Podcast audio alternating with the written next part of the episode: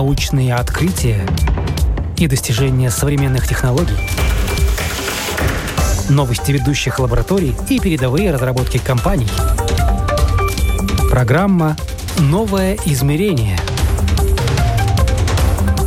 Мы рассказываем о том, каким будет мир завтра –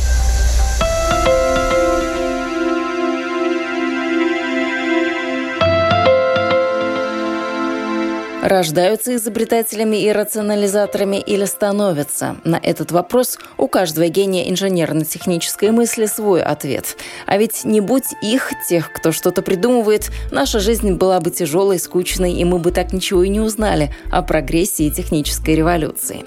Это программа «Новое измерение». С вами я, Яна Ермакова, а в гостях у меня сегодня рационализатор Иван Гриневич. И он поделится своим видением того, как рождаются и какой жизнью живут изобретения.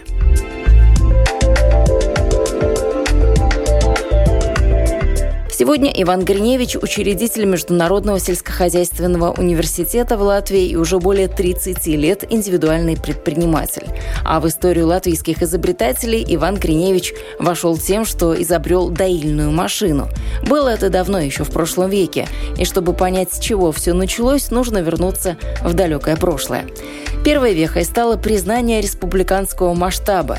Иван окончил Земгольскую среднюю школу, получил права тракториста и уже в 16 лет первый и единственный в Латвии был награжден медалью за трудовые отличия. Но я не знаю, я в Латвии такого не нашел, чтобы кто-то другой ученик был бы так награжден. Вот сейчас периодику, используя периодику, да, ну, за спасение утопляют, ну, утопающих, да, как бы такие были случаи. Наш, у нас была производственная бригада, она была такая очень сильная, прогрессивная, передовая, и мы принимали участие, и нам в качестве подарков дарили трактора, значит, в школе. А, вот, и получилось так, я поступал в Латвийскую сельхозакадемию, поскольку взрослые люди мне сказали, ну, ты поступишь, поступишь, ну, я пошел, ну, там не стал готовиться, как бы особо, и не поступил. Значит, вернулся назад. Два года поработал, э, даже там трактористом в колхозе работал, потом э, дойером, э, старшим дойером, это дойер и механик одновременно. Не имея образования никакого, я был и дойером, и механик фермы. Значит, после этого Латвийскую сельхозакадемию и уже после первого курса Латвийской сельхозакадемии факультет механизации сельского хозяйства. После первого курса я был инструктором по вождению тракторов. Я обучал других своих коллег, которые не имели права. Потому что после школы у меня были права уже, да? И я обучал э, значит, студентов. В течение жизни Иван Гриневич времени зря не терял. Попутно получил звание кандидата в мастера по автоспорту. Окончил сельскохозяйственную академию, ну а после академии вернулся в родные места под Даугавпилс и работал инженером-механиком. В Земгольской средней школе также преподавал автодело. Ну а потом его пригласили на должность старшего научного сотрудника в научную лабораторию молочных машин. Там и получилось улучшить работу доильного пульсатора попарного доения. Научную диссертацию, кстати, Иван Гриневич так и не защитил, не сложилось. Хотя с научным руководителем они работали, по сути, почти над одной и той же проблемой. Получилось так, он доильными этими пульсаторами, я пульсатор, у него синхронный способ, ну, как в Советском Союзе. А я предложил не только этот западный способ, но еще улучшил этот западный, попарного. Разница в том, у моего научного руководителя одновременно воздействие на все четыре соска одновременно. Значит, а у коровы примерно 60% молока в передних долях, нет, в задних долях 60%, а в передних 40%. Если мы выдаиваем тем доильным аппаратом, который одновременно воздействует, тогда передние выдаились, а задние продолжают доиться еще. И возникает вакуум. На соски он там нежные ткани воздействует, и может возникнуть мастит заболевание. И я, э, чтобы это устранить, предложил попарный способ доения, передние и задние, при этом укороченный так сосание на передние соски. В итоге получается, когда э, выдаиваем, если с синхроном передний выдавил, все тише доится, то при моем способе они примерно одновременно заканчивают. И при этом попарное доение. А попарное доение лучше доильный аппарат э, крепится на вымени, не падает, поскольку я сам корову доил. Я после школы два года вот тогда э, на тракторе немножко, а потом на ферме.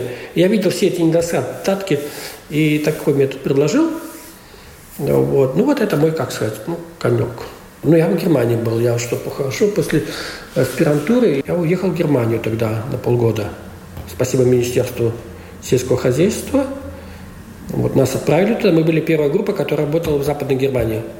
Полгода я там был, я видел все эти новейшие технологии, там набрал этих журналов, э, проспектов доильных. Приехал сюда, а это никому не надо. Ну, 92 год, там стали думать каждый, как там хочет там выживать. Но разве я, я никому не нужен, я не удел, ну, я беру, учреждаю Международный сельскохозяйственный университет.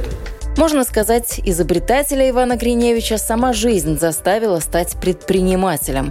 Ну а, как известно, все, что не делается, все к лучшему. Буквально сразу же Иван понял, как можно заработать на своем изобретении больше.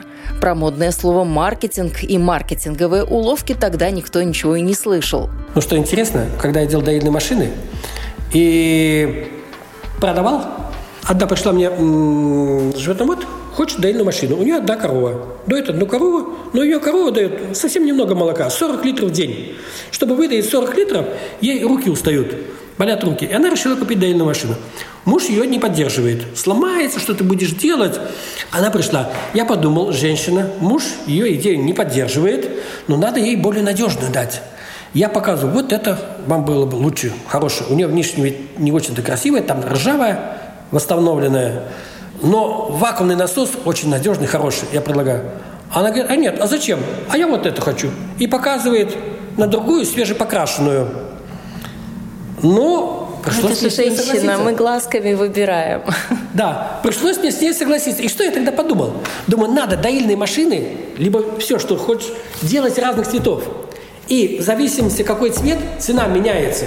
Почему такая дороже? Цвет то, э, то все конструкция та же самая, а цвет другой. Поэтому цена другая. Сейчас, получается, разные уловки можно использовать. Иной раз э, воздух торговать тоже большое искусство. Не каждый это сможет. А вы как пришли вообще в изобретательство? Как вы решили, что я вот могу что-то миру дать интересное, новое, усовершенствовать что-то? Во-первых, я, значит, благодарен своей средней школе, Земгольская средняя школа. Кстати, Земгольская средняя школа. Как вы думаете, сколько земгольских средних школ у нас в Латвии есть? Ну, сейчас я уже не знаю, после всех сокращений и слияний. Но оказывается, две земгольские школы есть. Одна в Тукомском районе, а другая в Дагопилском. И вот я кончал именно ту, которая на границе с Литвой находится. Эта школа наша была лучшая. Почему? Потому что предшественники мои разводили не только гусей и на тракторе ездили, да, школьники, я имею в виду, но э, также много чего хорошего делали, делали и агрономическими делами занимались, посадки были. А в мое время, спасибо Ромальду Павловичу Яунзему, пришел молодой человек и стал продвигать идею руководству школы, что надо учеников обучать тракторному делу, потому что это технический прогресс, это будет хорошо. Директор школы Перевалов его послушал – поддержал его идею, принял на работу, и Ромальд Павлович Янсен нам, нашу школу, набрал списанных, сломанных тракторов, и мы стали с них, их собирать. Мне, например, удалось в восьмом классе с двух тракторов собрать один, который я потом, с которым начал работать в школе. Был девятый, десятый класс. Э, после этого я уже решил, что пойду учиться в Латвийскую сельскохозяйственную академию окончил, приехал, вернулся в Дагопилский район, работал в совхозе Эглайне, где Эглинская основная школа, и там учеников я учил седьмого класса тракторному делу, водить трактор э, семиклассников и восьмиклассников. Что мне радует, что э, Резакинский Новод совершенно недавно принимал решение, что школы могут обучать категории «Б» учеников на вождение э, автомобиля категории «Б».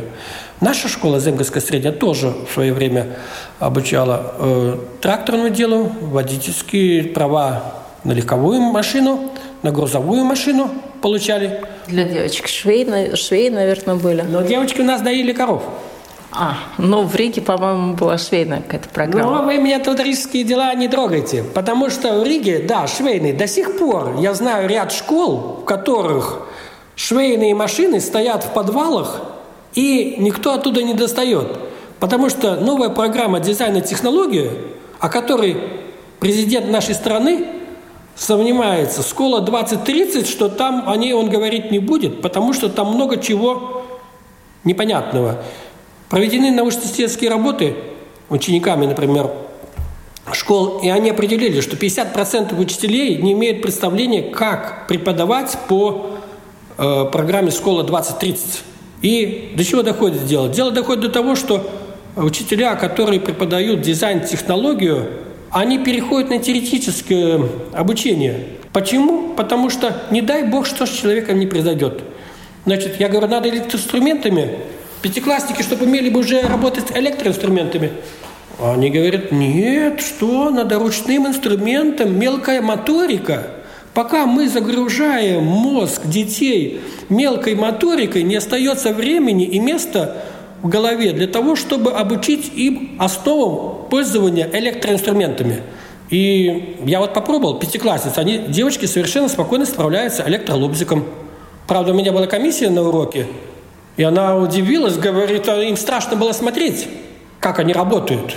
Ну, я считаю, что если учитель некачественно провел инструктаж по технике безопасности, тогда могут возникнуть э, несчастные случаи травмы. И поэтому в первую очередь учитель должен качественно провести подготовку ученика к пользованию электроинструментом, и только тогда тот может хорошо работать. Точно так же, как в нашей школе учитель труда Яунзем Роман Павлович нас очень четко инструктировал, как управлять трактором. И мы могли, восьмиклассники, водить трактора по дорогам, обрабатывать поля. Были лучшие не только в нашей республике, но даже наш э, Эрик Барковский э, был лучшим во всем Советском Союзе по пахоте, лучшим молодым пахарем.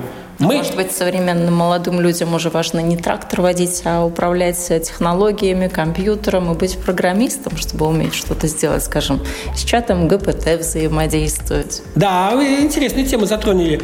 Ситуация спорная.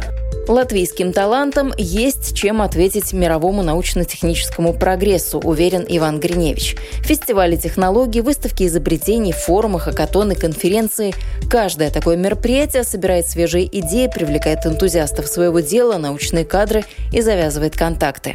Порой на выставках показываются изобретения не столь новые, значит, но это показывает немножко уровень, уровень наших знаний – Интересно сказал в свое время Геннадий Москвин, что выставка – это очередной показ того количества изобретений, которых еще не будет внедрено.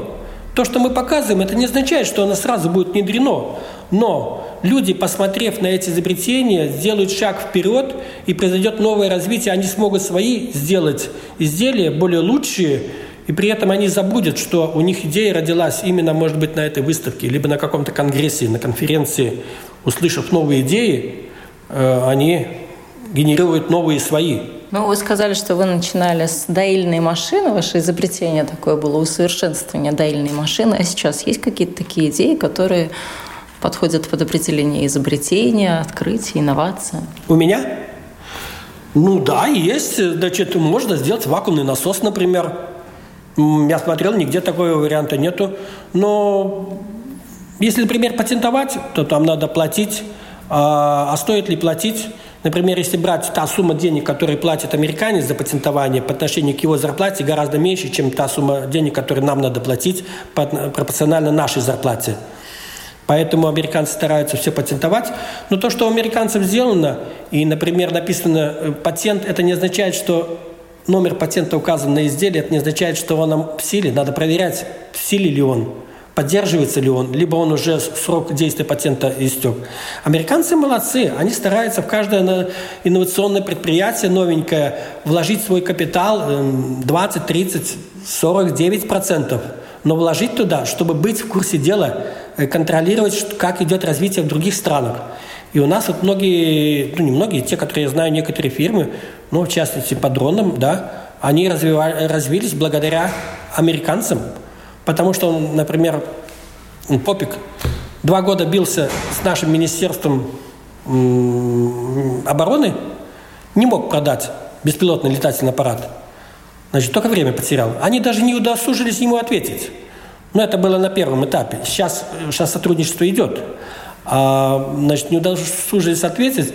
А американцы моментально отреагировали, и все, благодаря им он поднялся и по всему миру продает э, свои летательные аппараты. Константин Попик. Запомнили, услышали. Будем искать в интернете, смотреть, следить за какими-то тоже интересными изобретениями следующими. Наверное же не только, если человек изобрел дрон, это вот все изобретение на всю жизнь. Или есть такие изобретатели вот одного изобретения, которые прославились благодаря какой-то одной идее? Или если уж изобретатель, то у тебя миллион всяких идей? Есть разные изобретатели, да. Есть такие, которые, например, он э, делает в одной области, а потом совершенно противоположно другой он может сделать Э, и казалось бы, а почему там другого? Просто ему это несложно сделать. Например, то, что казалось бы, касалось бы дронов, беспилотно-летательных аппаратов, хотел бы сказать, такая фирма, которая она особо не популяризируется, Фискар имеется. В Латвии у нас ну, как, мы много о ней рассказывали, Фиксар. Ну, спасибо вам, да. Значит, но для какое-то время о ней никто не говорил. Значит, э, но они спокойно делают свое дело без особой рекламы, работают в Латвии, а за границей их знают. То, что, может быть, мы не знаем порой. А э, насколько часто у вас э, школьники приходят с какими-то идеями? Потому что люди, которые уже близки к технологиям, может быть, академический персонал, ну, там как-то все понятно. Вот накатанные идут и идут а школьники. И какие там идеи бывают, сколько они свежие, интересные, необычные. Ведь детки же тоже сейчас не такие, как, скажем, нашего поколения, вашего поколения. Да, интересный вопрос мне задали. Готовясь к вашему интервью, я зашел на страницу Патенту Валдес, э, страница патентного ведомства, и там как раз информация о том, что поддержка идет э, инициатив различных школьников, имеются даже ну, баллы, награды, э, финансирование для этого, поддержка, и идет развитие. Но что интересно, хочу вспомнить, чуть отклонившись от, школьник, от школьников, э, был такой доцент Бернис – который меня учил. И он сказал, что если видишь ты, что что-то не так происходит в стране, как надо, не старайся это исправить, улучшить, испро... ну, исправить. А даже наоборот делай, для того, чтобы быстрее усугубить ситуацию. И тогда все заметят, что ну все, докатились, дальше уже некуда. И тогда все скопом кинутся это дело делать. И тогда моментально наладится ситуация. Я это наблюдаю с развитием технического творчества сейчас. Сейчас проводятся выставки, фестивали изобретений, изобретателей, инноваций, и создаются инновационные центры, и пошло возрождение технического, первые шаги технического возрождения. Но что выясняется? Проводятся эти выставки, а набрать-то участников не так-то легко, потому что потеряны, потеряны знания – Помню, чемпион Советского Союза по водно-моторному спорту пришел в школу, предлагает, что он будет заниматься с детьми, научит их быть чемпионами. Ему отказали. Почему отказали? Ну, у него нет соответствующего образования. Нет образования, а чемпион есть.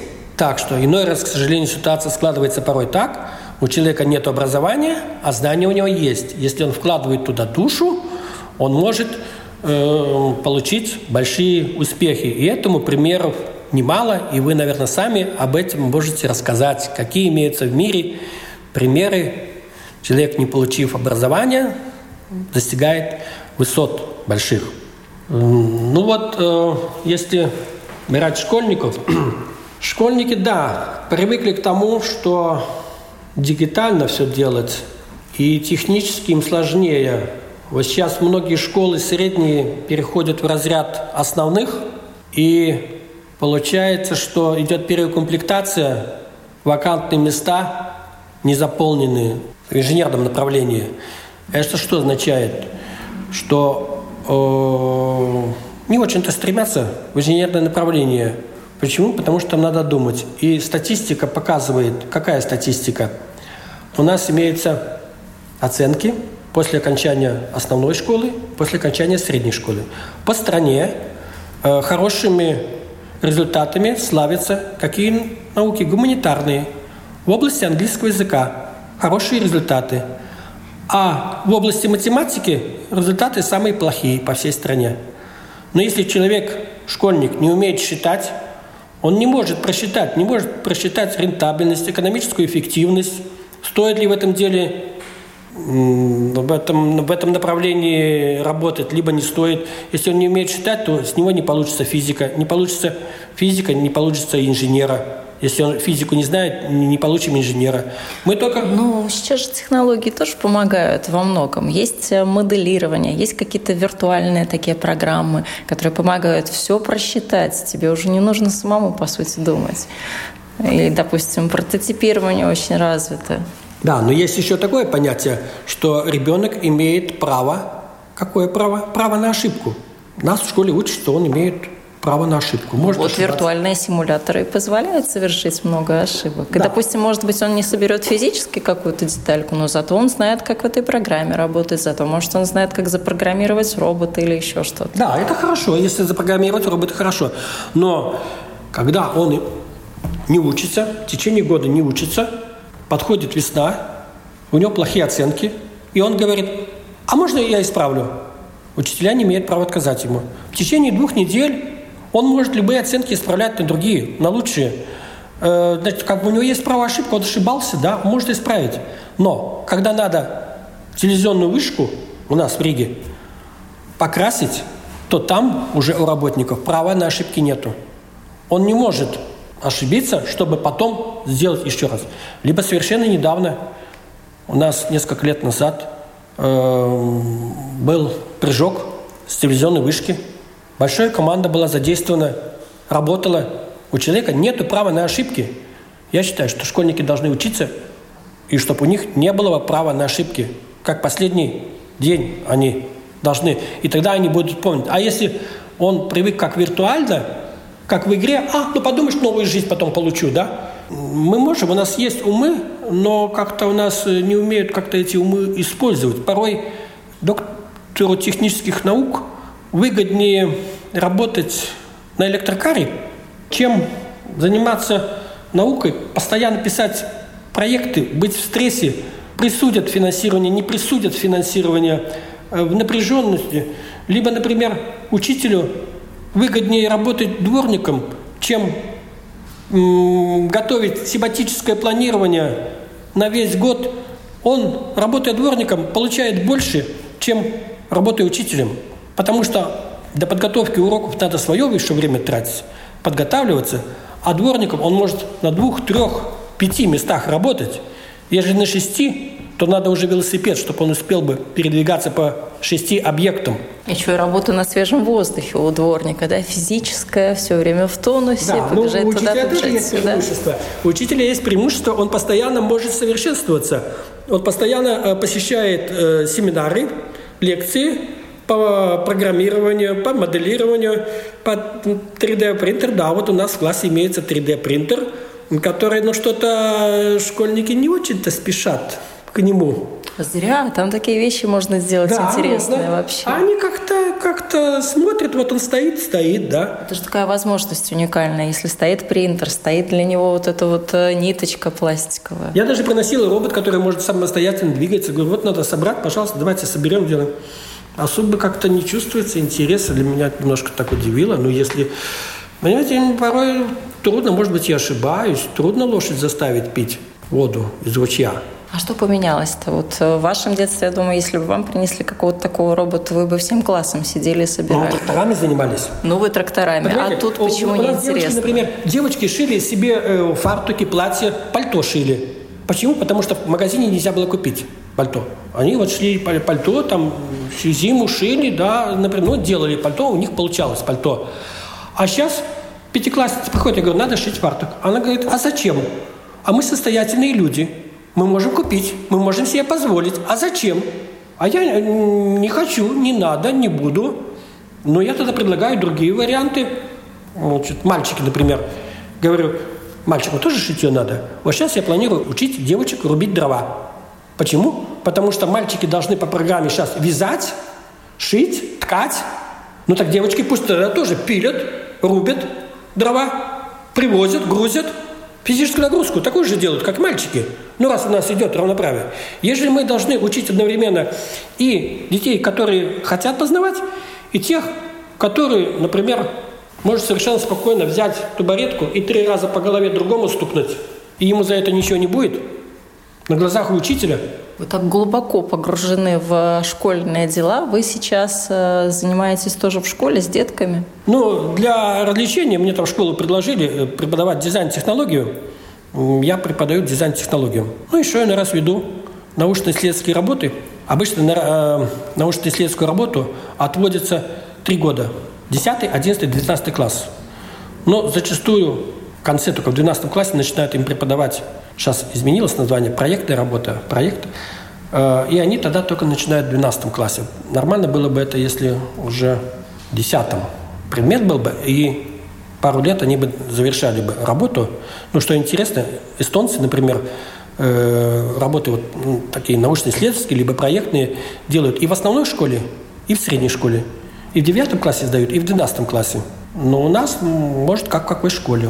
А в принципе, насколько вот равномерно в Латвии а, развиваются технологии? Они сконцентрированы там, где у нас есть какие-то инновационные центры, это крупные города, или остальные города поменьше, скажем, более провинциальные, они тоже в каком-то роде э, обладают вот этой вот э, уникальным свойством, этим ну, как-то рождать технологии? Ну, наверняка это так. Э, с кем поведешься, от того и наберешься. Если мы находимся в той среде, которой э, имеются там здания соответствующие, либо лаборатории, общаемся с теми людьми, которые посещали какие-то лаборатории, видят новейшие технологии, то и мы тогда от них, может, что-то новенького получить быстрее получим, чем ежели мы будем находиться, допустим, на хуторе э, на границе Э, с Белоруссией, либо ну, Эстония, наверное, там лучшее развитие, скажем так. Ну, в общем, отдаленные уголки, не да, обижая что, никого. Да, да, потому что я сам вырос э, на селе, на хуторе, и у нас э, сам осваивал технику, велосипед, мопед, трактор. А сейчас, к сожалению, да, что вот а сейчас отдален... детки осваивают сами программирование по Ютубу, по каким-то компьютерным курсам тоже ведь. Но когда дело дойдет до того, что надо технически, технически не всегда. Порой электронщики боятся механических дел, а механики боятся электронных дел. Но чтобы Надо их объединить. Да, чтобы их объединить, тогда есть понятие мехатроника. Такой предмет есть, направление обучают в Рижском техническом университете. Это когда уже знаешь электронные дела, и технические не страшно. Например, доильный аппарат совершенно несложно сделать, который был бы умный, который вакуумный насос работал бы очень экономично и подстраивался под режим работы взаимодействия с коровой. Это применяя преобразователь частоты, дигитальный вакуумный э, датчик и соединить в схему, он будет экономично работать. Долго будет работать, не будет изнашиваться. Ну, пока востребованности такой нету. Ученые могут создать, ну, востребованы будет. К сожалению, политика должна быть такая увязана таким образом, чтобы, ежели предприятие использует новые, тогда ему выгодно было. Но если документ, оформление документов настолько сложное, что предприятию невыгодно заниматься оформлением документов, ему, ему проще произвести партию старых моделей, чем новые, тогда оно так работает, допустим, 30 лет работает предприятие, а новинки не внедряет. Ну, для этого же сейчас и есть отдельные ребятки, которые вот выискивают какие-то идеи, коммерциализируют науку, коммерциализируют какие-то изобретения. Может быть, таким путем идти, ждать вот своего инвестора, своего финансиста, который в себя поверит, все сделает ну, по крайней мере, обеспечит какую-то дорогу в светлое будущее. Да, верно вы говорите. Сейчас молодежь, молодежи именно надо таким путем идти, потому что, используя э, эти механизмы, финансовые механизмы, можно взять кредиты, да, либо пообещать инвестору, а за счет того, что идет инфляция, она, которая съедает деньги, можно тогда получить выгоду больше. Ну, да, такие механизмы имеются и развиваются. И бизнес-инкубаторы, я думаю, используют это. И это может выстрелить. Ну, жалко будет, если только э, оно резко наберет большую скорость, большую прибыль, и потом наши эти компании латвийские уйдут в офшор, перерегистрируются в офшорных компаниях и не будут платить налоги. Вот это плохо. И она посчитает, что у нас Латвия рабочая сила дорогая, уйдет дальше. Но что интересно, немцы, например, есть фирмы, которые делают швейные машины, до сих пор у них дорогие специализированные швейные машины – Фирма небольшая, но она уже много там десятилетий работает. И она спокойно работает, не спеша, делает свое дело и не подвержена каким-либо этим всем изменениям. А швейцарские часы, тоже с ними ничего не происходит? Да, я удивлен, почему они до сих пор существуют. Все перешли на, на компьютерные, на мобильники. Ну, кстати, там тоже развивают очень интересные технологии маркетинговые. Можно приехать на предприятие и собрать свои часы. Да, приятно с вами беседовать. Значит, э, да, вот поэтому интересно было бы э, или машины тоже можно было бы так делать. Э, сам собрал, сам покрасил, да? Да, да. Выбрал, выбрал цвет, сам выбрал цвет. Ну вот, видите, мы уже на коленке придумали маленькое производство. Правда, пока и без денег, но все равно приятно. Но мы это дарим, мы дарим слушателям. А часто так вот э, э, дарят свои идеи изобретатели? Ведь они говорят, нет, не рассказывай никому, это твоя идея, украдут, а другие наоборот, вот так вот всему миру рассказывают. Смотрите, можно и так, и так, и вот так сделать, как надо. Я был на симпозиуме по машинному доению сельскохозяйственных животных, собрался весь цвет доильщиков со всего ну, бывшего Советского Союза. И я слушал молодой аспирант с открытым ртом новости, ну, как меня загружалась в голову вся эта информация, весь этот передовой уровень. Смотрел, ой, как интересно! А, как они там не додумались, тут можно еще лучше сделать, лучше. Когда мы обмениваемся информацией, то получается так, они делятся своей я беру их бесплатно идеи, улучшаю, и когда я опять рассказываю, например, на, на симпозиуме, на конференции, э, опять рождается новая идея, и таким образом бесконечно движется, э, это э, друг другу помогаем. Поэтому я считаю, не надо избегать контактов, надо наоборот контакты, не надо бояться, что э, вашу идею украдут. Когда они украдут, хорошо, значит вы на правильном пути. И тут тоже, конечно, э, палка о двух концах можно получить новое, можно и потерять старое. Потому что инвесторы, они могут э, любую фирму перекупить, вложить большие деньги, неограниченное количество. Их там интересует короткий период времени, там 5-7 лет, и потом они продают фирму. Они знают уже теорию, что фирма уже тогда уже изживает себя, и денег от нее больше как бы так много не получится, они вкладывают в другие дела. А инвесторы как быстро приходят, так быстро уходят. Энергии и энтузиазма нашему сегодняшнему собеседнику, рационализатору Ивану Гриневичу не занимать. Но, возможно, именно такие люди и двигают прогресс. Вы слушали программу «Новое измерение». На этом я, Яна Ермакова, на сегодня с вами прощаюсь. Всего доброго и до новых встреч.